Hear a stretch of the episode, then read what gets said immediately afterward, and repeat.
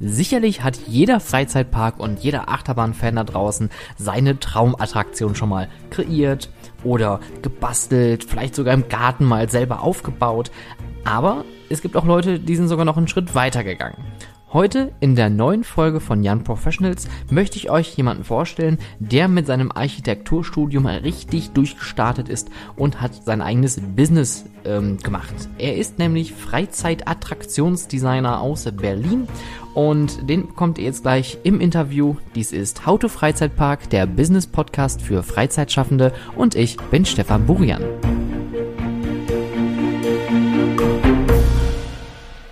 Heute in einer neuen Folge Young Professionals möchte ich euch wieder jemanden vorstellen, der es innerhalb der Branche geschafft hat, bekannt zu werden.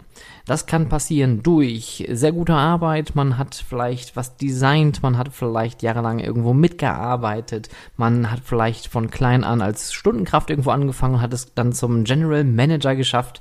Das sind die Geschichten, die Erfolgsgeschichten, aber auch die Pleiten, Pech und Pannen, die dabei passieren können, die ich euch in dieser Reihe vorstellen möchte möchte. Mein heutiger Interviewpartner ist Alexander Korting. Er ist Freizeitattraktionsdesigner und ist aktuell in Berlin ansässig.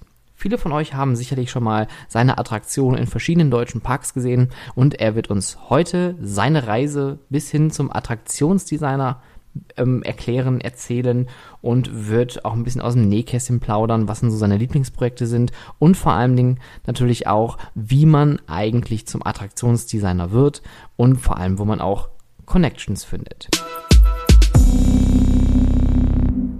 Hallo Alex. Hallo Stefan. gar nicht, das klingt gar nicht abgesprochen, aber wir lassen es drin. Schön, dass du dir die Zeit genommen hast für ähm, meinen Podcast hier als Interviewpartner bereitzustellen. Ähm, Sehr gerne. Bevor ich äh, das Wort an dich übergebe, würde ich einfach nochmal kurz äh, ganz transparent sein und sagen, äh, wir beide kennen uns. Ähm, wir haben vielleicht genau. nicht so viele Berührungspunkte, ähm, aber haben uns, äh, als ich in Berlin gelebt habe, äh, uns tatsächlich kennenlernen dürfen und äh, haben auch ein paar äh, richtig coole Escape Rooms da zusammen gemacht, aber auch ein paar schlechte. Ich wollte gerade sagen, ja, ja, wir haben äh, die Dis Escape Rooms durchlitten und du hast uns da gut durchgeführt durch einige. Ähm, das verbindet doch. Oh, das freut zu hören. Ähm, aber ich übergebe mal an dich, Alex. Ähm, für die Leute, die dich nicht kennen, stell dich doch mal kurz vor. Ich bin Alex Korting. Ich bin ein äh, freiberuflicher Themenpark-Designer. Und ich lebe in Berlin, arbeite von hier und habe meine Kunden hauptsächlich in Deutschland und ähm, einige europäische noch dazu. Bist du denn eigentlich, äh, das, das habe ich dich, glaube ich, nie gefragt, bist du gebürtiger Berliner oder wo kommst du eigentlich her? Ich komme aus Paderborn. Ich bin hier vor sechs, sieben Jahren nach Berlin gezogen, nach dem Studium und ähm, mag die äh, Kreativität der Stadt und das kreative Leben hier und all die Eindrücke und Inputs, die man hier bekommt. Das ist ähm, wahrscheinlich der Hauptgrund, warum ich hergekommen bin. Okay, war, war denn Berlin so für dich die erste Wahl? Warum nicht Paderborn? ähm, ja, also ich habe in Trier studiert. Das war eine andere kleine Stadt, ähnlich äh, der Größe von Paderborn. Und dann wurde es mal Zeit für eine Großstadt. Das äh, bietet einem ja doch dann andere Möglichkeiten und ein anderes Lebensgefühl. Klar, ich meine, gerade als Kreativen, da ist man wahrscheinlich in Berlin deutlich besser aufgehoben als in einer äh, etwas kleineren Stadt oder in so einer historischen Stadt wie Trier. Ja, es geht dann auch um den Austausch mit anderen Kreativen und ähm, viele Sachen auch einfach wahrnehmen zu können und äh, daran teilnehmen zu können. Und ähm, insofern war das und ist das hier eigentlich eine schöne Stadt. Ich glaube, die einzige Alternative, in der ich jetzt aktuell leben wollen würde, wäre London. Da könnte mhm. ich mir, glaube ich, auch gut die Zeit verbringen. Definitiv, da gibt's äh, vor allem auch genug Musicals, die man sich anschauen kann. Genau, das habe ich eben bei der, beim Intro gar nicht gesagt, aber großer, Music, großer Musical-Fan. Und Theater. Und Oper, aber vor allem Musical. ähm, Alex, ähm, für, für die Leute, ähm, die dich jetzt nicht persönlich kennen, viel aber in der Freizeitbranche unterwegs sind, die kennen wahrscheinlich deine Werke. Dich findet man ja dann doch schon hier und da mal. Erzähl doch mal ein bisschen was über deine Projekte und was man so von dir so sehen kann. Ja, äh, ich habe mir eben meine Projektliste geöffnet, äh, an den Sachen, die ich mitgearbeitet habe. Das ist natürlich jetzt interessanter, was rauszupicken. Aber wo ich in, sagen wir mal, wo ich in letzter Zeit sehr, sehr viel für gearbeitet habe, ist ähm, Tripsdrill beispielsweise. Ähm, da habe ich den Schneider von Ulm, den Höhenflug gemacht und ähm, den Sägewerk-Spielplatz letztes Jahr und ähm, ganz viel im Hansapark seit fast zehn Jahren, würde ich sagen, ähm, habe ich da die große Freude, ähm, die Besitzer zu begleiten in der Umgestaltung des Parks und da die Sachen mit denen zu entwerfen. Das ist natürlich schon, schon einiges, ne? Also der, also halb Tripsdrill und halb Hansapark ist mit deinem mit Nein, deiner, halb, mit deiner halb Federführung. Halb. Nee, nee, nee. Das auf ja, gut, Fall. die, aber die, aber die moderneren Sachen, die sind ja schon von, von dir geprägt. Es gibt einige Sachen, an denen ich ähm, mitgearbeitet habe, sagen wir es so. Aber ich würde das, ähm, ich würde mich da mal höflich zurücknehmen, weil das darf man gar nicht unterschätzen, ähm, was die äh, familiengeführten Parks da ähm, selbst reinbringen. Das wird ja nicht einfach alles abgegeben an einen Designer und dann mach mal, sondern ähm, der große Teil und ganz, ganz viel davon kommt ja direkt aus deren ähm, Erfahrung und ähm, täglicher Arbeit und eigener äh, Ideenschmiede ähm, und eigenen Eindrücken. Und dann sehe ich es oft so als meine Rolle, das mit denen auszuarbeiten oder weiterzuentwickeln und ähm, ja, umzusetzen. Wie, wie, da, wie darf man sich das genau vorstellen? Weil das finde ich persönlich äh, am, am spannendsten, weil ich null Berührungspunkt äh, solchen Designern wie dir habe und auch den Prozess jetzt nicht im Detail kenne. Die Leute kommen auf dich zu, sagen, hey, wir haben da ein Projekt, wir bräuchten dann deine Unterstützung. Was, was genau bietest genau. du an? Machst du, sagst du denen auch direkt, welches Fahrgeschäft oder kommen die ähm, Betreiber schon mit einer Vorstellung eines Fahrgeschäftes zu dir und sagen oder fragen, was gibt's da so für Möglichkeiten? Ich glaube, das sind, ähm, das sind ja immer ganz individuelle Projekte und ganz individuelle Herausforderungen bei jedem Projekt und ähm, Grundvoraussetzungen, sodass es immer eine andere Situation ist. Aber es gibt prinzipiell oft dann einen Designbedarf. Oft hat man schon eine Idee, es soll irgendwas in die Richtung werden. Oder ähm, es soll es, ein bestimmtes Fahrgeschäft ist interessant, weil es zur Zielgruppe passt oder den Park sehr gut ergänzen würde, weil sowas in der Art noch gefehlt hat. Und auch in diesem oder jedem Bereich noch eine bestimmte Lücke, eine Marktlücke für den Bereich ähm, besteht, so dass der in sich geschlossen gut funktionieren würde. Mhm. Ähm, das kann man prinzipiell im Entwurf herausfinden und in der Analyse, um zu sehen, was würde hier gut funktionieren und was ist das eigentliche Problem, was ist ähm, das eigentliche Problem, was gelöst werden soll in der Fragestellung, weil oft ist ja, wir brauchen hier ein neues Fahrgeschäft, ist die ähm, Aussage, aber dahinter verbirgt sich ja die eigentliche Frage, was ist denn, warum muss das hier sein? Und ähm, da wird dann im Prinzip klar, was das eigentliche Designproblem ist an dem mhm. Bereich.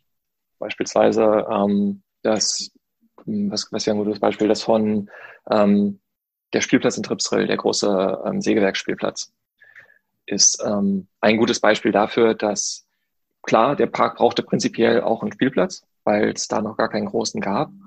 Aber an der speziellen Stelle war eine Gastronomieeinheit, die Mammutschenke, die ziemlich versteckt lag und nicht ähm, besonders und nicht so lief, wie sie hätte laufen können. Mhm. Und da wurde dann quasi was für entwickelt für den Standort, um den attraktiver zu machen. Und ja, so gibt es dann eben verschiedene ähm, Arten und Weisen daran zu gehen. Es wird oft ähm, erzählt, dass zuallererst die Story da ist. Aber aus meiner Erfahrung ist das oft nicht so, sondern dass man tatsächlich andere Sachen hat. Ja, dann ist ein Fahrgeschäft ins Auge gefasst und dann muss das eben passend gemacht werden für den Bereich. Wir haben das Fahrgeschäft und es muss in dem Bereich und der grenzt dann dies und das an und hat ein solches Thema oder könnte irgendein Thema haben, was vielleicht noch nicht ganz genau definiert ist. Ähm, und dann müssen so verschiedene Puzzleteile zusammengeführt werden und irgendwie ähm, Sinn ergeben, operativ und auch thematisch für den, für den Bereich und für den Park in dem Teil. Also das und natürlich ja. Nach einer, nach einer sehr ganzheitlichen Sichtweise, die man dann ja da tatsächlich haben muss, wenn du schon sagst, du, äh, die man so über die Jahre entwickelt und auch ähm, von den von den Kunden auch auf lernen, muss ich sagen. Ja. Ähm, ja. Ja, klar, das kann ich mir vorstellen. Gerade wenn man dann versucht, auch irgendwelche leeren Ecken irgendwie zu beleben, aber man möchte jetzt nicht einen riesen Umbau machen, sondern man sagt, man möchte was dazu fügen, was dann das Ganze belebt. Da muss man ja wirklich alle verschiedenen Dinge irgendwie mit einfließen lassen, dass es auch nachher auch vom Storytelling her irgendwie Sinn ergibt. Aber ähm, wie, wie, wie kommt ja. man denn auch zum Beispiel, äh, gerade Hansapark finde ich ist mal so ein schönes Beispiel, da ist ja viel äh, viel Historie immer mit drin, viele ähm, lokale Dinge oder beziehungsweise überregionale Dinge, die dann trotzdem irgendwas mit dem hanseatischen Thema zu tun haben. Ähm, da muss man ja auch wahrscheinlich tief in die Recherche gehen für solche Dinge, oder? Das ist prinzipiell ähm, wünschenswert, ja. Damit nicht nur Klischees wiedergegeben werden, sondern auch wirklich ein Fundament da ist.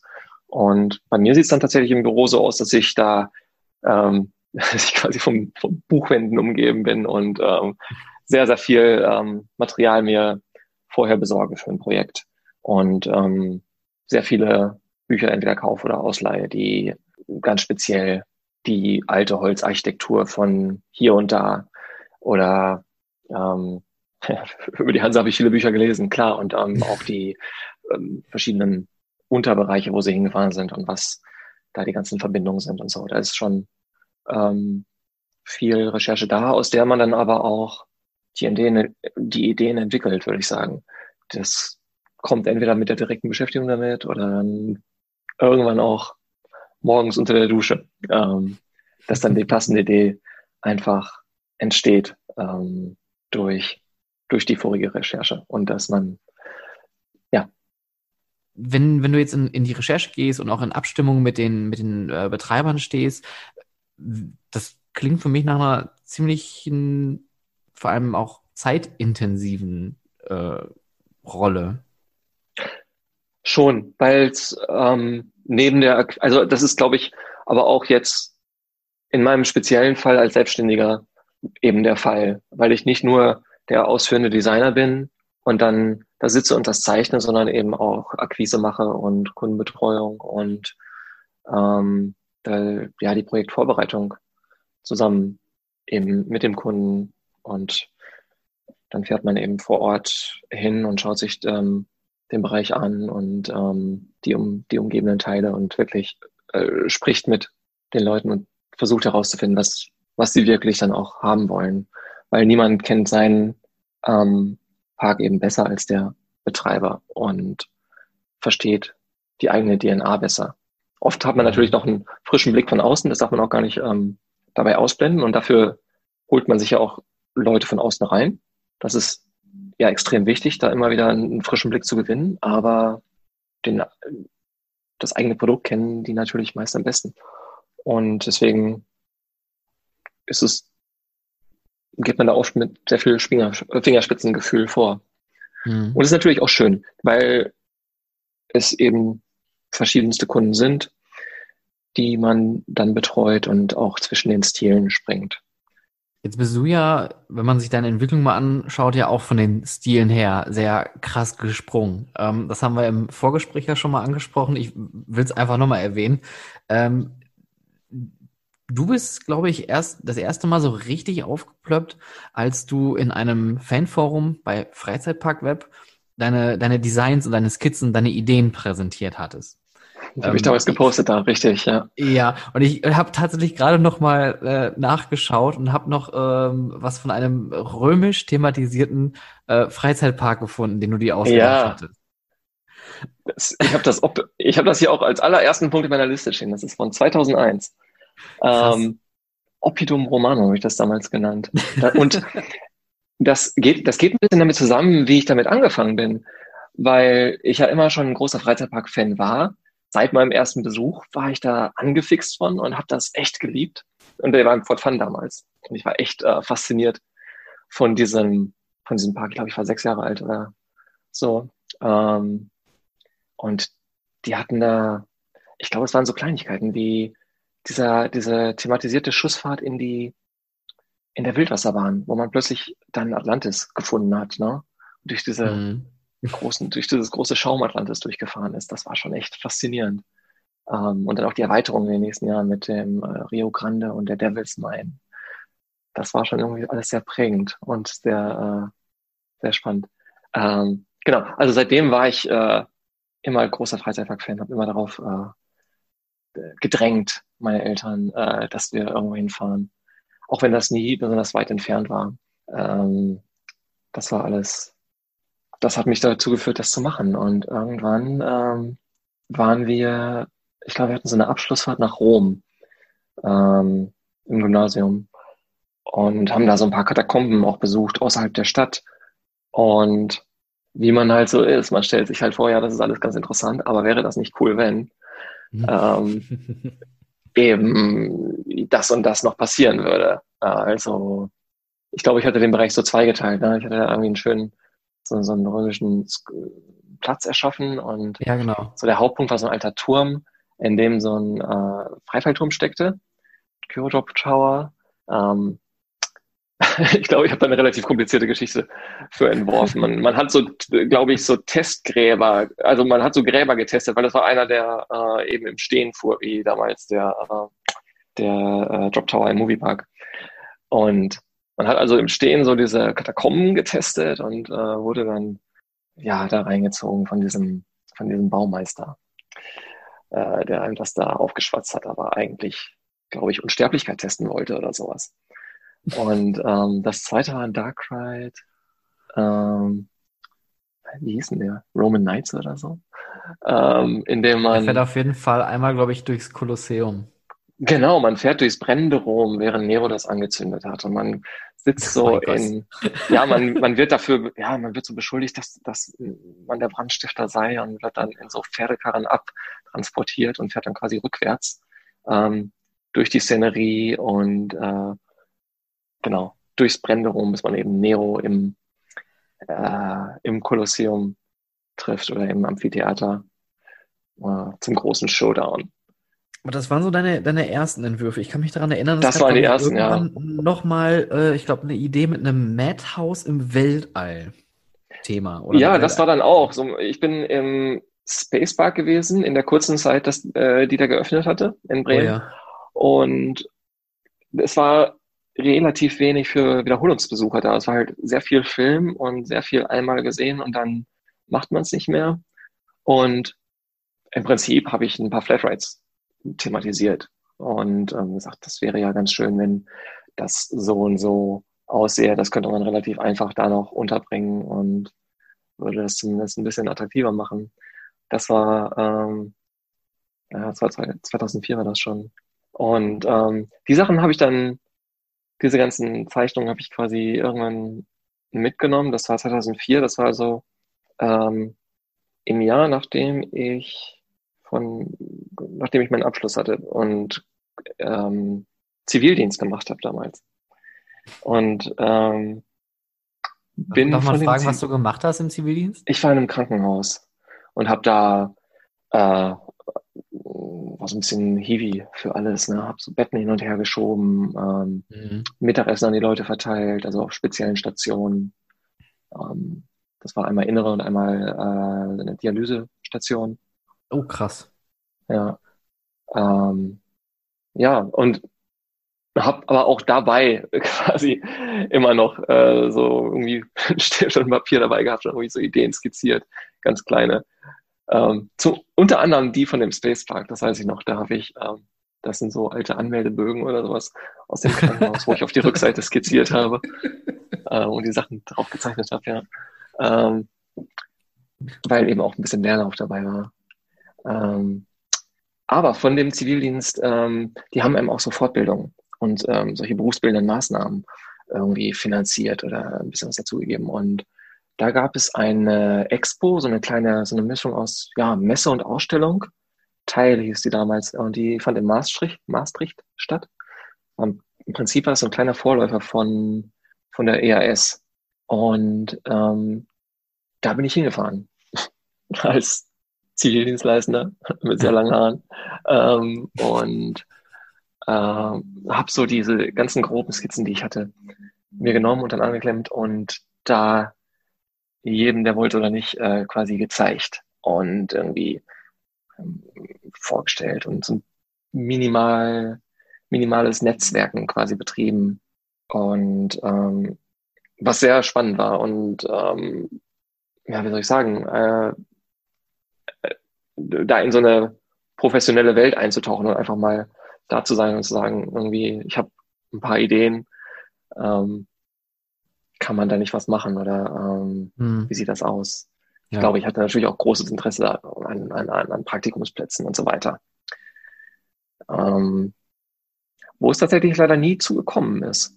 Da hab ich ich habe das oft versucht, aber dann auch in Amerika. Ähm, das ging aber off offensichtlich nicht so hm. einfach. Ja, aber du hast es trotzdem geschafft, ja, während deines Studiums ja dann noch, noch mal ähm, für eine doch sehr bekannte deutsche Firma zu arbeiten. Ja, ich habe aber auch vorher, im Prinzip gab es dann ein paar Monate nach dieser Messe gab es eine Rückmeldung und zwar von äh, Christian Aruis, hm. der damals im Zentropark gearbeitet hat. Stimmt, du hast den Zentropark-Eingang gemacht. Genau, genau. Der die Sachen gesehen hat und gesagt hatte, ähm, haben jetzt so verschiedene Designfirmen hier für unseren Eingang ausprobiert, da war aber irgendwie nicht was dabei, möchtest du es nicht mal ausprobieren? Und dann habe ich den gezeichnet in, wann war denn das? Auch 2004 noch, nur ein paar Monate später. Ähm, so richtig schön noch per Hand gezeichnet. Äh, auch die ganzen Perspektiven. Und ähm, habe da so einen kleinen ja, Jugendstil, mhm. Jugendstil-Eingang gemacht, verbunden mit so einem Riesenrad. Ähm, durch das man durchschreitet, äh, weil es natürlich auch zu Oskar Bruch gepasst hat, dem der Park damals gehört hat.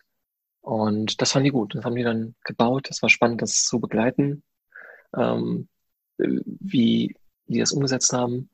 Und ja, dann stand das da und man hatte so die erste Referenz direkt, was sehr, sehr gut war und äh, hilfreich war. Ähm, und ich kann nicht äh, überbetonen, dass Christian mich dann auch sehr ähm, ja, äh, stark weiterempfohlen hat und ähm, mich an, an verschiedene Hersteller verwiesen hat und verschiedene ähm, mit verschiedenen Parks bekannt gemacht hat, zum Beispiel Trips Drill, mhm. ähm, für die ich dann Entwürfe, erste Entwürfe gemacht habe. Ähm, einen ganz ersten Entwurf von der Holzachterbahn, damals noch so eine ganz kleine Holzachterbahn. Äh, oder den Maibaum in, äh, am Ende der Dorfstraße der erst ein anderes Fahrgeschäft war, der erst ein Flying Wheel von Metallbau Emmel sein sollte. Aber auch eben dann für Metallbau Emmeln, für Hege und so weiter. Ähm, ja. Da war überall ähm, die Möglichkeit und der Bedarf, äh, als Anfänger mit Ideen äh, Sachen vorzuschlagen, Sachen zu gestalten, Entwürfe zu machen und äh, recht einfach reinzukommen. Dann war das nicht, ähm, man fängt, glaube ich, sowieso das muss man immer im Kopf behalten. Man fängt nicht direkt mit der großen Achterbahn an, sondern man arbeitet sich, arbeitet sich doch irgendwie hoch und ähm, macht kleine Projekte und ähm, lernt den Kunden besser kennen und kommt dann mit denen auf ein Level und nähert sich an und ähm, dann so, so, so funktioniert das oft. Zumindest jetzt in meinem Fall. Beispielsweise war die erste Zusammenarbeit mit dem Hansapark war ähm, eine Anfrage für Souvenirartikel für den Flug von Novgorod, der damals geöffnet hatte. Und dementsprechend habe ich, war das erste, was ich gemacht habe, Skizzen für T-Shirts und ähm, Becher und Notizbücher und so weiter. Aber trotzdem mit ähm, einer Menge ähm, Hintergrundrecherche, würde ich sagen, was gut angekommen ist. Mhm. Und ja, so war das. So hast du dir dann über die, über so die Jahre hinweg dann deinen Namen gemacht. Einmal durch Empfehlung durch Christian Ahuis. Äh, genau. kurz, kurz mal liebe der Grüße jetzt, an den Herrn. Genau, der jetzt äh, bei Movie Motions arbeitet und da genau. Filme produziert und so. Genau. Ja. Der in, in Krefeld, also quasi um die Ecke bei mir. Und für mich genau. natürlich als gebürtiger Oberhausener nochmal so eine, so eine schöne Schnittstelle. Das, da habe ich äh, Christian auch damals zum ersten Mal kennengelernt. Ähm, und da habe ich auch erstmal deine Arbeit zum allerersten Mal kennengelernt. Und dann bist du halt auch aufgefallen als derjenige, der plötzlich dann ähm, diese Sachen gestaltet und für Freizeitparks dann ähm, anbietet. Und ähm, deine ganzen Hege und Emmeln ähm, Werke kennen wir ja auch. Und ich finde es hier wirklich, das, das, das meine ich vollkommen ernst, wirklich ähm, finde ich super, dass, dass du mit in Anführungszeichen kleineren Firmen arbeitest, was natürlich totaler Quatsch ist. Äh, Emmeln und Hege sind alles andere als kleine Firmen, aber die stellen halt in dem Sinne keine großartigen Fahrgeschäfte her. Aber dass die Zusammenarbeit zwischen dir und diesen ähm, Herstellern so funktioniert, dass die ihre Pro Produkte, die ja recht Standard sind, also die können sie ja in Masse produzieren, so aufwerten können, dass die ähm, viel dynamischer, viel ähm, selbstständiger irgendwie wirken. Das finde ich total erstaunlich. Wenn man sich diese, ähm, ja. ich, ich habe leider vergessen, wie die, wie die Bezeichnung ist, ähm, Twist and Turn äh, von, äh, ist das von Emmeln? Das war der, das war der Name damals in Toverland. Ähm, ja, genau. Flying Wheel heißen die. Flying Wheel. Flying Wheel. Genau, die gibt es mittlerweile in so, in so verschiedenen Variationen, wo du ja auch ähm, viel dran mitgearbeitet hast, wo man sieht, dass dieses recht schlichte Produkt in so einer großen Bandbreite dann auch äh, ausgerollt werden kann. Das finde ich einfach großartig. Ja, es ist, ähm, ist natürlich immer eine schöne Fingerübung zu sagen, was kann ich jetzt aus diesem Fahrgeschäft machen? Und da ist jetzt dieses riesige Stahlgerüst, was kann ich jetzt aus dieser Attraktion machen in verschiedenen Themen, um mal grob möglichen Kunden zu zeigen, wie sie es einsetzen können und da so ein bisschen die Fantasie anzuregen. Gleichzeitig habe ich gerade von einem Hersteller ein äh, Design beispielsweise bekommen für ein neues Fahrgeschäft, was in einer Thematik schon direkt vorgestellt wurde. Mhm. Und mir fällt es gerade relativ schwer, davon entfernt zu denken. Und ich würde es am liebsten nur im Stahl sehen, um da nicht so vorgeprägt zu sein durch deren okay. Gestaltungs, ja, durch deren Gestaltungsvorschlag. Aber ja, es war eine schöne, es, es war einfach auch eine schöne Nische, weil ähm, ich würde mal sagen, kleine Firmen ähm, vielleicht auch ein bisschen Berührungsängste haben, ein riesiges Designbüro ähm, anzuheuern, äh, um einen Gestaltungsauftrag zu machen. Mhm. Und so da eben auch der Vorteil lag, jetzt im im ersten Schritt als Selbstständiger. Und ja. der Zentropark-Eingang, der war eben schon, bevor ich das Studium angefangen hatte, ähm, hatte ich den schon designt. Und ähm, ich habe dann, das war ein schöner erster Schritt und dementsprechend, wie es sich dann auch ähm, weiter fortgesetzt hatte und ich mir so ähm, die Kunden aufgebaut habe, war das natürlich auch sehr angenehm, das während des Studiums zu machen. Also neben dem Studium diese Aufträge zu bearbeiten. Mhm. Ähm, ein einfacher Schritt in die Selbstständigkeit, denke ich, im Vergleich dazu ist von jetzt auf gleich aus einer aus einem Angestelltenverhältnis heraus beispielsweise zu machen und mhm. komplett ohne Kunden ähm, loszulegen. Das war dann schon ähm, angenehm, das so das zu machen. Ich, ja. Das, das, äh, das, das verstehe ich sehr gut. Ja, ja glaube ich. Ja. Ähm, Angenehm, aber auch natürlich ein bisschen äh, fordernd, weil es eben eine, in gewisser Weise Doppelbelastung war. Und das Studium, sagen wir mal, um das eine oder andere Semester in die Länge gezogen hat. wie lange hast du, hast, wie lange hast du studiert? Ähm, ja, es war äh, so lange, dass, dass ich gerade noch das Diplom mitnehmen konnte, bevor sie gesagt oh. haben, wenn das jetzt nichts wird, dann wird das ein Bachelor oder so. Insofern, ähm, aber da war dann natürlich viel dabei. Ich habe noch ein, ähm, also ich habe prinzipiell muss man vielleicht mal sagen, ich habe Innenarchitektur studiert, ähm, weil ich dachte, dass das mit den Parks ja jetzt irgendwie ganz nett ist am Anfang und aber es war schwer einzuschätzen, ob man das einfach machen könnte als Selbstständiger, ob das so funktionieren würde. Und dementsprechend habe ich erstmal was Solides studiert. Es war Innenarchitektur mit einem schweren Architekturanteil dabei. Und ähm, das ist natürlich extrem hilfreich, um diese Themenarchitektur zu entwerfen und da die äh, soliden Grundlagen für zu haben. Und ähm, ich habe dann einmal ein Praxissemester gemacht bei Heimo, ähm, die diese Animatronics bauen und so ähm, viele Themenfahrten und solche äh, Sachen machen. Das war irgendwie 2008, glaube ich. Und dann habe ich nochmal ein äh, Auslandssemester in Jordanien gemacht und habe da äh, Design und Architektur studiert. Und ja, das waren alles sehr wertvolle Erfahrungen, zusammen mit den Arbeiten, sodass ich das ähm, auch zurückblicken, glaube ich, ganz positiv betrachte. Ja, ich meine, du kannst natürlich jetzt einiges nachweisen und das äh, Studium parallel mit den Tätigkeiten, die du ja schon ausüben konntest, das hatte ja im Endeffekt ja noch mehr Praxiserfahrung gegeben, weil wenn man ein Studium macht, dann hast du natürlich viel Theorie und du machst natürlich auch viel Übung, ähm, aber du hast wahrscheinlich durch deine Kunden, die du ja parallel dann auch betreut hast, ja noch viel tiefer einsteigen können, als es, ich sage jetzt mal, ein klassischer Student eigentlich machen würde. Schon, ja.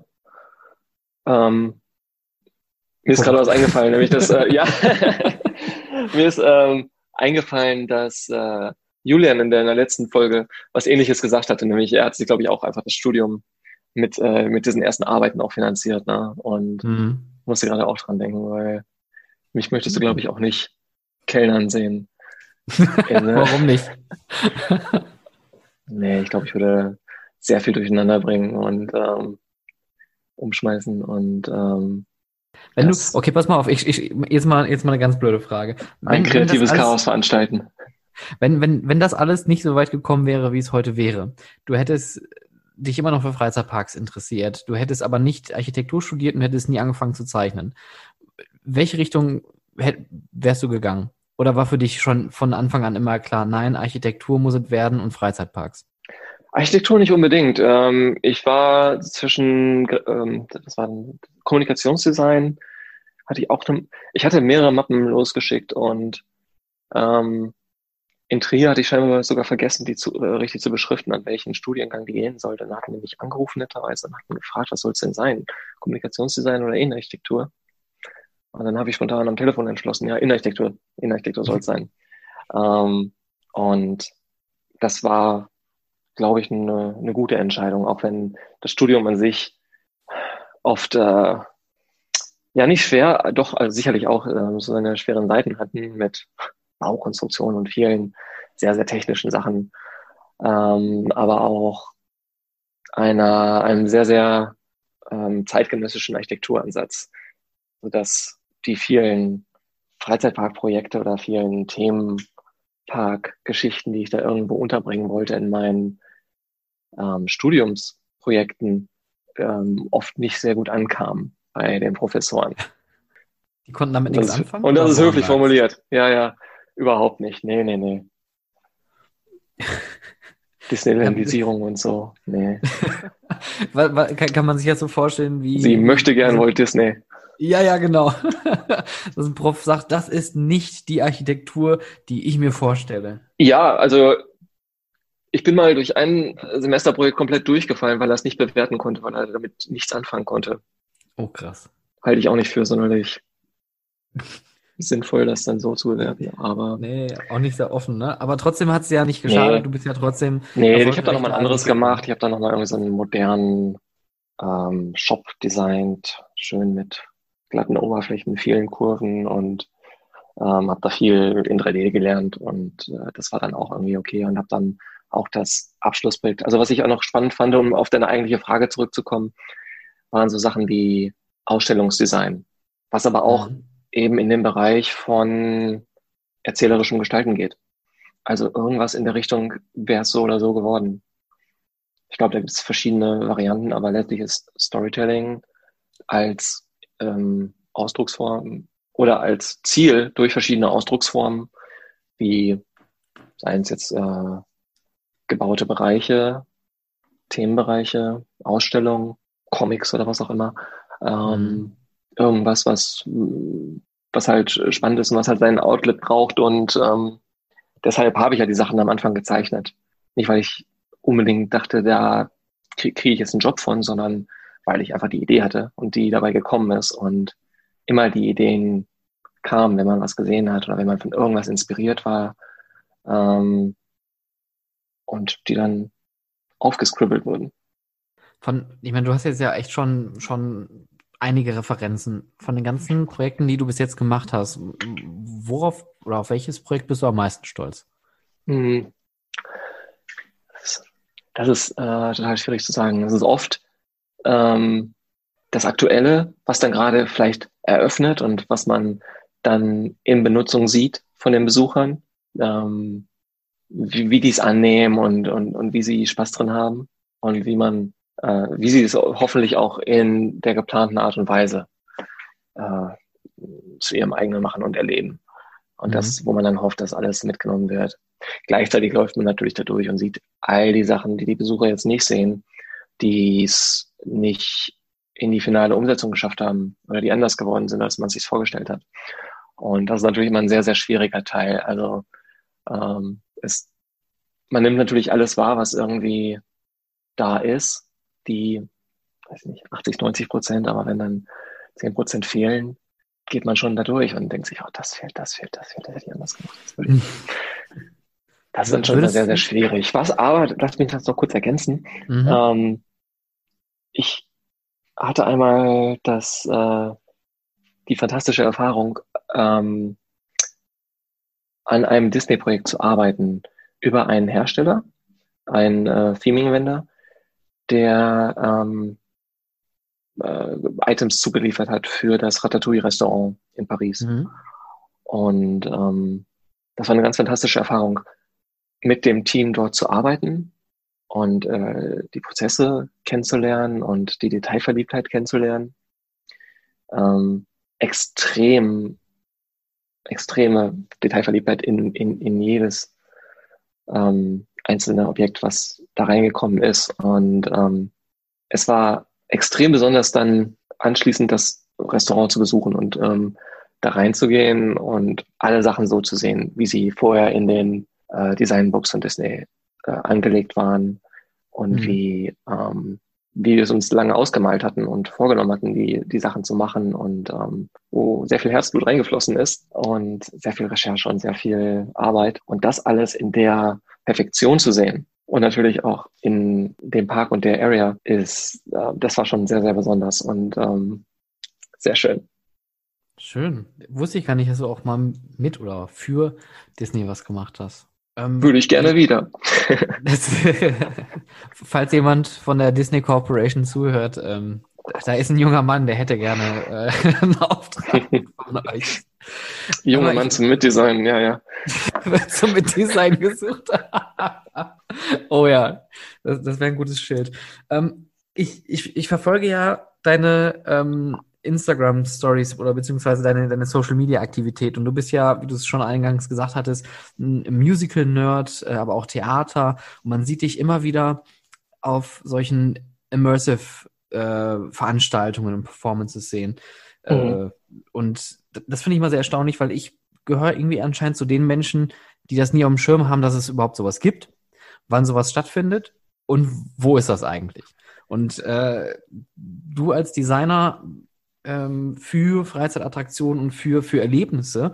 Du hast wahrscheinlich durch solche Experiences wahrscheinlich nochmal eine etwas äh, andere Wahrnehmung. Mich, mich würde einfach generell interessieren, wie hat sich denn so, weil das ist wahrscheinlich auch ein Teil deiner Arbeit, die Recherche und das, das Analysieren von Verhalten der Besuchern und Storytelling etc. Wie sehr hat sich jetzt das Storytelling und auch dieses Wort immersive in den letzten Jahren gewandelt, deiner Meinung nach? Ähm, wie man jetzt die Warte, äh, lass mich mal kurz drüber nachdenken.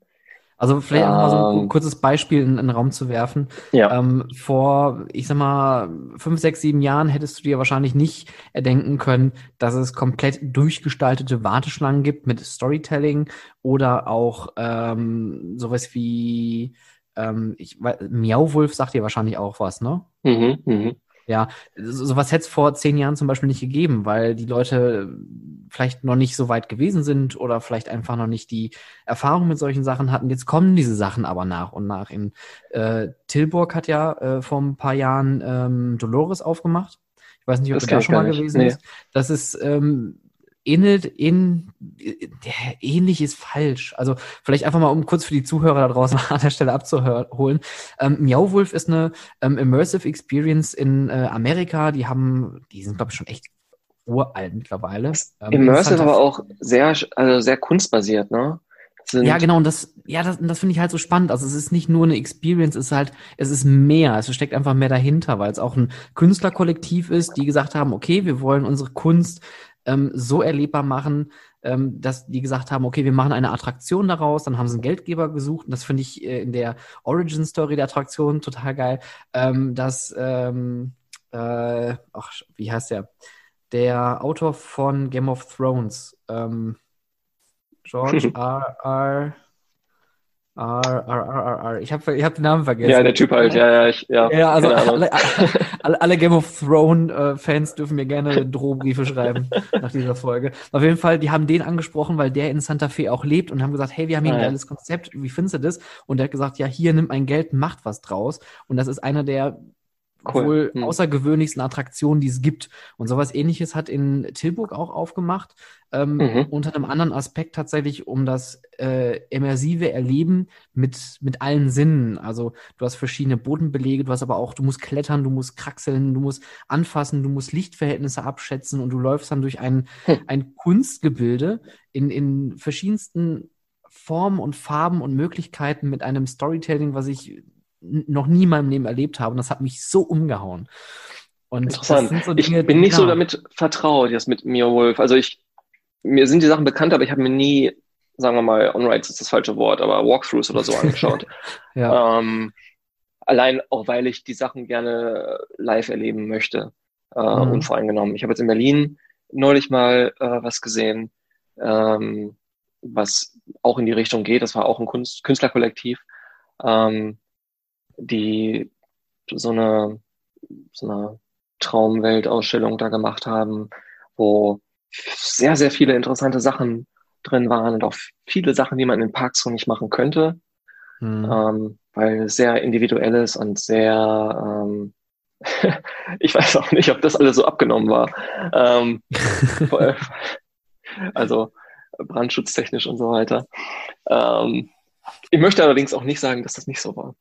Ähm, aber ja, also es ist, es ist äh, faszinierend und man, ich finde bei all diesen Sachen, ob das jetzt Theater ist, also es kann auch einfach eine ganz normale Oper sein, mit ähm, einem coolen Setdesign oder einer coolen Inszenierungsidee, ähm, die total inspirierend ist, einen, einen auf äh, ganz tolle Gedanken bringt, aber auch ähm, was wie äh, einzeln im wir waren mit dem Winter dann in einem Rollstuhl rumgefahren worden und dann mussten wir irgendwo reingehen und dann sich in ein Bett legen und dann fuhr das Bett plötzlich da irgendwie ähm, ja. so eine kleine Rampe runter und man landete in einem anderen Raum und so weiter. Das waren ähm, so Sachen, die ich jetzt in dieser äh, Experience hier in Berlin hatte.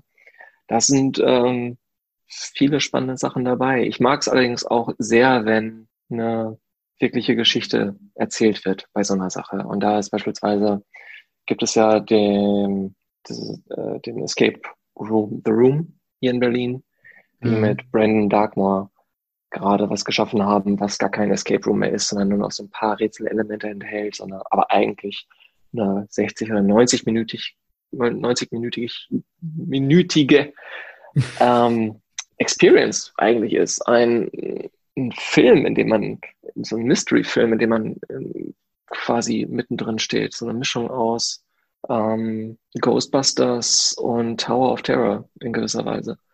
Ach. Und das man dann erlebt. Und das war einfach auch sehr, sehr cool. Das sind aber auch besondere Sachen, die man eben mit einer Gruppe von fünf Leuten machen kann über einen Zeitraum von 90 Minuten, ähm, was im Park nur bedingt funktioniert, mhm. aber trotzdem in gewisser Art und Weise ja trotzdem versucht wird, wenn man sich die neuen Sachen bei Disney anschaut. Und ähm, oder auch den, den äh, Park in Utah, der dieses immersive Erzählen gerade sehr stark hervorhebt. Ach, ähm, Evermore? Genau. Den würde ich auch sehr, sehr gerne mal besuchen und da ähm, mehr zu sehen. Aber das sind ja letztlich äh, Umsetzungen von Sachen, die man sich schon lange gewünscht hat.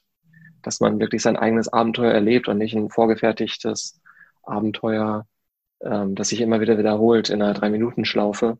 Ähm, weil ja, das ja schon die Frage aufbringt, was ist, was ist da wirklich der ähm, erzählenswerte, das erzählenswerte Erlebnis nach dieser Fahrt, mm, wenn es genau. immer wieder genauso passiert. Das ist ja nicht das. Und das sind so Sachen, äh, wo ich in letzter Zeit öfter drüber nachdenke. Das ist nichts, worüber man nachher zu Hause erzählt sagt, ja, die Achterbahn war toll oder ja, der Dark Ride war toll, war super, toll, tolle Animatronics, tolle Figuren. Ähm, Aber es sind ja die ungescripteten und äh, spontanen Erlebnisse, auch oft mit den Mitarbeitern. Jetzt kommen wir ein bisschen wieder zu deinem Podcast mal zurück, ne? Und dem eigentlichen Hauptformat. Also die Begegnung mit echten Leuten ähm, und echte menschliche Interaktion und ähm, die, die wirklich besonders sind und wirklich irgendwie einen Tag prägen können und wirklich außergewöhnliches Erlebnis schaffen. Ich glaube, wir bieten da viel drumherum an und viel ähm, von, von allem, was wir machen, von der Gestaltung und den gebauten Sachen und der Musik im Hintergrund und ähm, allem drum und dran, bringt die Leute erst in dieses Gefühl und in diese Position, sich so fallen lassen zu können und so offen zu sein, dass sie ähm, solche äh, offenen Erlebnisse haben können mit mhm. den äh, Angestellten oder eben auch anderen Besuchern. Ja. Und deswegen ist, finde ich es auch in äh, heutiger Zeit in, in der Corona-Pandemie so, da bin ich relativ zuversichtlich, dass ähm, das nicht weggehen wird, weil das einer der Hauptgründe ist, warum wir diese ähm, Parks besuchen und diese ähm, Orte besuchen und das nicht ähm, digitalisiert werden kann. Das ist ein, ein schöner Punkt. Ich, man versucht natürlich, äh, klar ist natürlich jetzt Corona ein schöner Boost und ein schönes, ein schöner Aufhänger fürs Thema Digitalisierung und für das Thema, äh, welche Arbeitsplätze könnten wir eventuell komplett digital ersetzen. Das wirst du in einem Freizeitpark nie haben, weil ein Freizeitpark, wie du schon selber sagst, lebt von seinen Mitarbeitern, die dieses Gefühl was durch die Attraktion und durch die Stimmung und die Atmosphäre so ausgelöst wird, erst so wirklich realistisch wirken lässt. Wobei das natürlich dann aber ja. auch äh, der K.O.-Schlag sein kann, wenn du einen Mitarbeiter hast, der dann halt nicht so aufspringt auf die Atmo, die dann in der Umgebung gerade herrscht, dann ist natürlich halt Erlebnis dann für die Katz. Da um, kann viel ähm, mit, ja, äh, steigen ja. und fallen, ne? Das ist so, so, so, so ein zweischneidiges Schwert, genau. Entweder, entweder richtig super oder es kippt und ich meine, dann, dann, dann lieber weglassen. Also wenn, wenn Ja, aber du kannst ja viele Mitarbeiter, äh, du kannst ja die Mitarbeiter nicht weglassen. Es geht ja auch, äh, es ist natürlich auch extrem wichtig, dass, ähm, dass der Gast keinem mürrischen Mitarbeiter begegnet. Auch ähm, wenn man mal einen schlechten Tag hat. Und das, das, das sage ich sehr, sehr einfach hinter meinem Schreibtisch, der nicht den ganzen Tag Gastkontakt hat. Ähm, aber auch wenn man den ganzen Tag Gastkontakt hat, kann man das machen. Also das ist eine reine Einstellungssache, ne? ähm, ganz klar. Aber ähm, worauf ich nochmal aufbauen möchte, ähm, meinst du, durch äh, Corona verändert sich auch noch so ein bisschen die Wahrnehmung von Freizeitparks?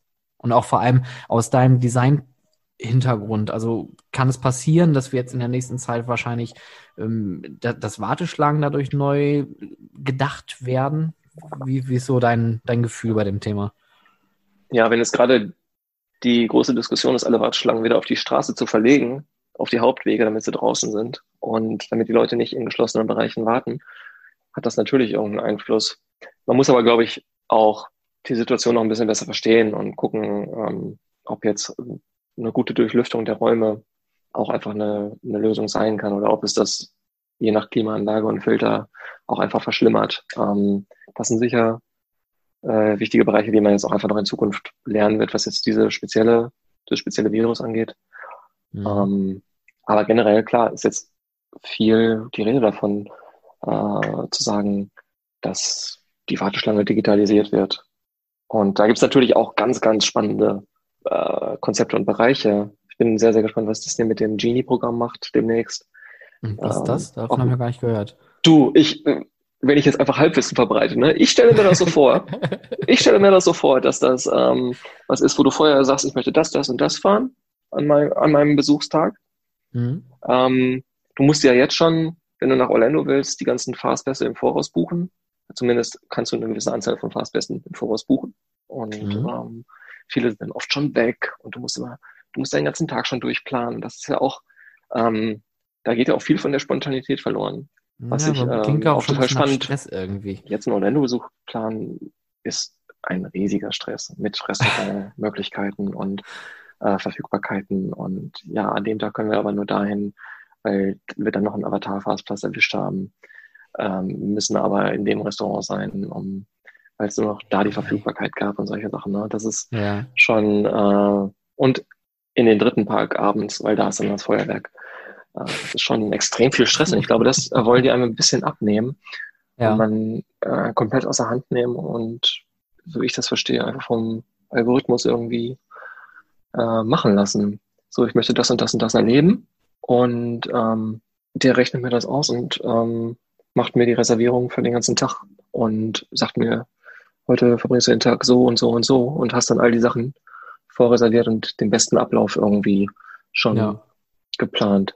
Also er setzt vielleicht auch ein paar Sachen wie, wie Touring Plans und so, die, die ja versuchen, die besten Möglichkeiten vorzugeben. Und wenn es vielleicht genug Leute nutzen, ähm, entzerrt es äh, mhm. den, den Besuch und die, die Crowds ein bisschen. Aber es, wie das das Parkdesign beeinflusst, ist natürlich auch spannend, weil viel im Parkdesign ja auch dafür getan wird, dass sich die, Le äh, die Leute gut verteilen und geleitet werden durch die einfachsten Blickbeziehungen und ähm, Anreize in dem, was sie sehen. Sodass das äh, schon spannend ist zwischen einer spontanen Besuch und einem spontanen eigenen Erlebnis wirklich, indem man seine eigene Geschichte schreibt in gewisser Weise. Und diesen Dingen. Aber es öffnet natürlich auch total viele Türen. Wenn du dann da und da bist und in deinem Skript die und die Begegnung hast, zufällig, die dann auf dich zukommen, weil sie wissen, dass du da bist. Mhm. Und wenn das das Besuchserlebnis noch viel mehr individualisieren kann, also ich bin da total gespannt und mm, auch offen dafür. Ich fand auch die App in Galaxy's Edge spannend zu sehen. Ach, mit dem Reservierungssystem, ne? Ach so, ja, das ist, das ist, glaube ich, ein Teil davon, aber du hast halt noch die ganzen kleinen so. Seitenaufträge und so, die du annehmen kannst und wirklich spielen kannst. Die Frage ist halt, wie es angenommen wird und ähm, wie lange du da dran bleibst.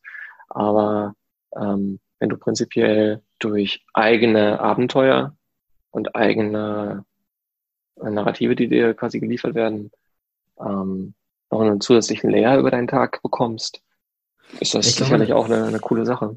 Ja, ich glaube, da, da sehen wir auch diesen, diesen äh, Effekt dieser, dieser, ähm, dieser Immersion, dass durch Personifizierung und auch Gamification die Leute viel intensiver in die äh, Bereiche und auch die Attraktionen gezogen werden. Man sieht es ja jetzt gerade auch in äh, Japan mit der Super Nintendo World, mit diesen äh, Armbändern, mhm. die man kriegt, damit man Münzen sammeln kann. Dann gibt's AR-Brillen, damit man da äh, Gegner sehen kann und Power-Ups und so weiter. Also ich mhm, glaube, da werden wir mhm. noch einiges äh, erleben werden in den nächsten Jahren.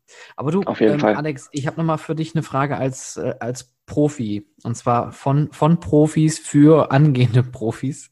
Wenn, ja. wenn du jetzt ähm, den Leuten da draußen einen Tipp geben würdest, um in dieser Branche Fuß zu fassen, was würdest du denen für einen Tipp geben? Netzwerken wahrscheinlich über verschiedenste Kanäle sich mit den Firmen in Verbindung setzen, auf die, auf die Messen kommen, auf die äh, Konferenzen kommen, ähm, wo alle, die Interesse daran haben und in diesem Bereich arbeiten wollen, gerne gesehen sind und sehr willkommen sind. Das ist für sowas, ähm, was ich immer sehr äh, interessant fand, dass mhm. äh, es eine sehr, sehr äh, offene und aufgeschlossene Industrie prinzipiell ist. Man wird dann ähm, eigentlich äh, mit offenen Armen empfangen. Und es ist eben auch eine sehr, sehr kleine Industrie. Das heißt, man kennt sich, man wird weiterempfohlen, aber man muss halt auch eben, es ist fast wie so eine kleine Familie, mehr oder weniger. Ne? Ähm, ja. Da muss man schon aufpassen. Ja, du hast schon ähm. recht. Also man, man hat ja gerade an dem Zentropark auch Zentropark-Beispiel gemerkt, wie, äh, wie viele Schnittstellen plötzlich entstehen nur durch ein Projekt.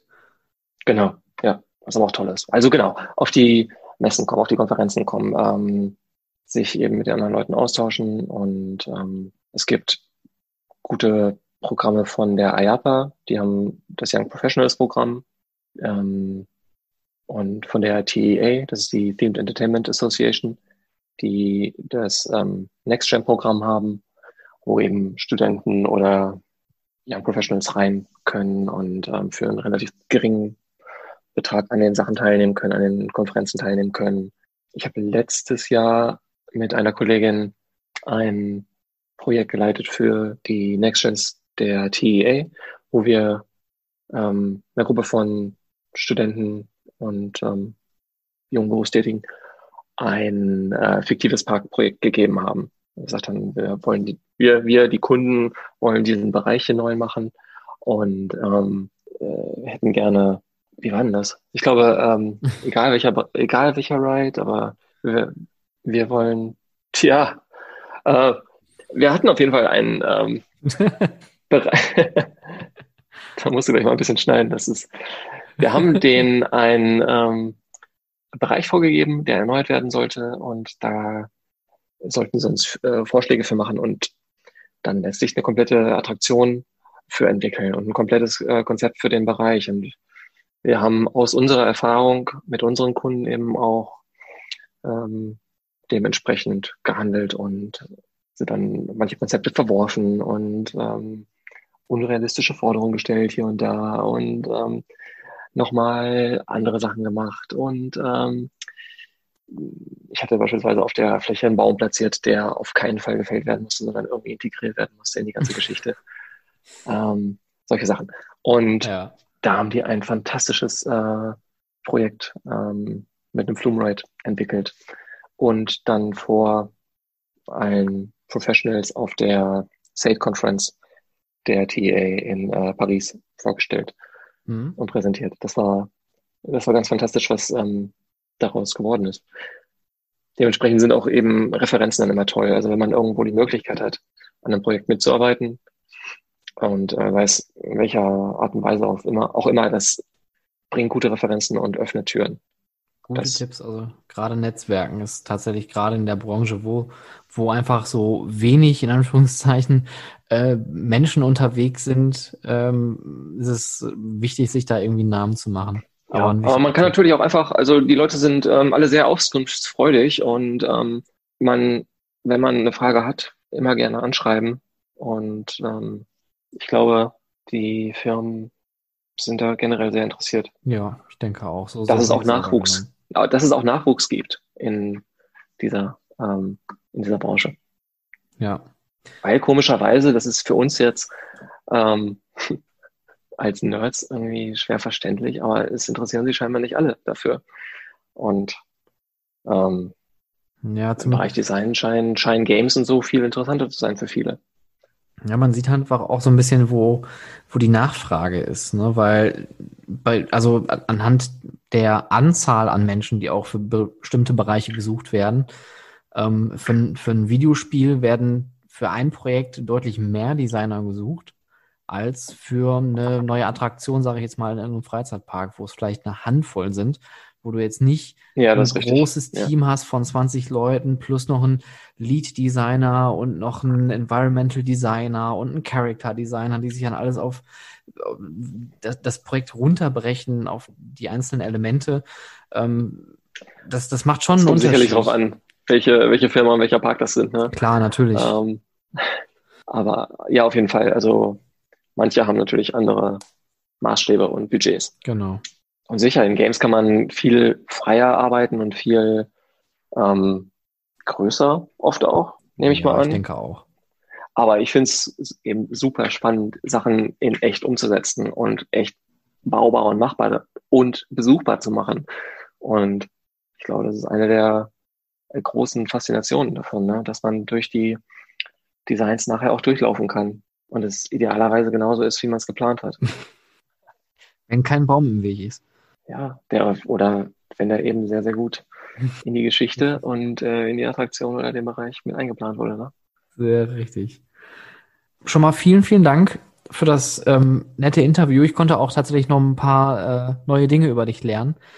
Ähm, und ich hoffe, die ja, Leute da draußen konnten auch ein bisschen was mitnehmen und vor allem Dingen der Punkt Netzwerken, das ist wirklich mega wichtig. Ich werde auch in den Show Notes nachher nochmal in meinem Blog dann ein paar Links dazu packen, dass für diejenigen da draußen, die sich dafür interessieren, sich da gerne mal einlesen können und im besten Fall vielleicht auch sogar Mitglied bei der IAPA werden oder bei der TA ähm, oder im VDFU oder im Verband äh, Deutscher Hallenspielplätze und und und. Also es gibt da wirklich Unmengen an Möglichkeiten, da irgendwie sich einen Namen genau. zu machen und auch Leute kennenzulernen, ähm, dass man da äh, so einen kleinen Fuß in der Tür hat.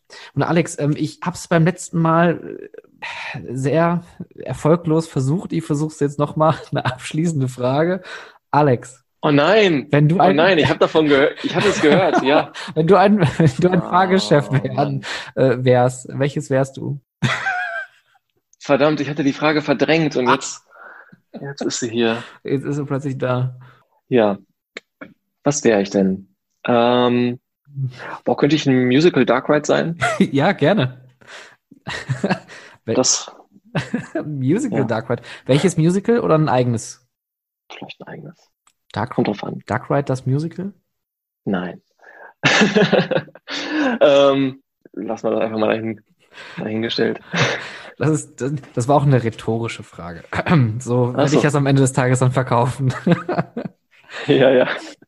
Alex, vielen Dank für deine Zeit. Ähm, du hast ja gesagt, du hast noch ähm, einiges auf dem Schreibtisch, deswegen möchte ich dich nicht von deiner Arbeit abhalten. Vielen Dank, dass du ähm, hier Gast gewesen bist und ich hoffe, dass Das hat mich sehr gefreut. Ja, Ich freue mich auf die nächsten Folgen als treuer Zuhörer, Ja. der dann eben auch sehr, sehr viel lernt ähm, aus den Bereichen, die mit dem Design eben nicht so viel zu tun haben oder eben doch sehr, sehr viel zu tun haben, nämlich Operations. Ähm, ja, ich glaube, das wäre nochmal, das wäre das ist ein beschissenes Schlusswort. Das, ähm, nee, aber du, du hast ja schon recht. Also Operations und Design ist nicht das Gleiche. Ja, und, und Nein, Es ist es nicht. Ähm, es sind äh, Sachen, die einem ähm, dann, wenn man nicht Tag für Tag im Park steht, nicht äh, direkt unterkommen, genau. aber eben viele Einblicke liefern, äh, die total wichtig sind Das, für den fürs Design. in diesem Sinne, vielen Dank. Hab noch einen schönen Tag und ähm, Das war meine Freude. bis bald. Du auch. Mach's gut. Ciao. Tschüss. Das war das Interview mit Alexander Korting, dem Freizeitattraktionsdesigner aus Berlin. Und ich möchte nochmal betonen, wie geehrt ich mich fühle, ihn als ähm, Interviewpartner gehabt zu haben, weil ich bewundere es sehr, wie es jemand schafft mit so viel Leidenschaft, aber auch Detailverliebtheit, ähm, plötzlich für große Freizeitparks die Großattraktion gestalten zu dürfen. Das ist wirklich der Wahnsinn. In diesem Sinne nochmal liebe Grüße nach Good Old Berlin. Das war's von der Young Professional Folge. Wenn sich da draußen noch einige Zuhörer im Young Professional Bereich befinden sollten, schreibt mich gerne an, contact at stefanburian.com und vielleicht können wir uns austauschen und mal schauen, ob es da vielleicht die Möglichkeit gibt, euch mal hier einzuladen und auch eure Geschichten zu hören, wie ihr es denn in der Branche so geschafft habt. Das war How to Freizeitpark, der Business Podcast für Freizeitschaffende. Ich freue mich wie immer über Nachrichten per E-Mail, wie gerade gehört, gerne auch auf Instagram at How to Freizeitpark oder auch natürlich wie immer bitte folgen auf Spotify, iTunes und auf YouTube. Vielen Dank, dass ihr zugehört habt, auch wenn es mal wieder, wie gesagt, eine etwas längere Folge geworden ist. Ich wünsche euch noch einen schönen Tag und bis bald.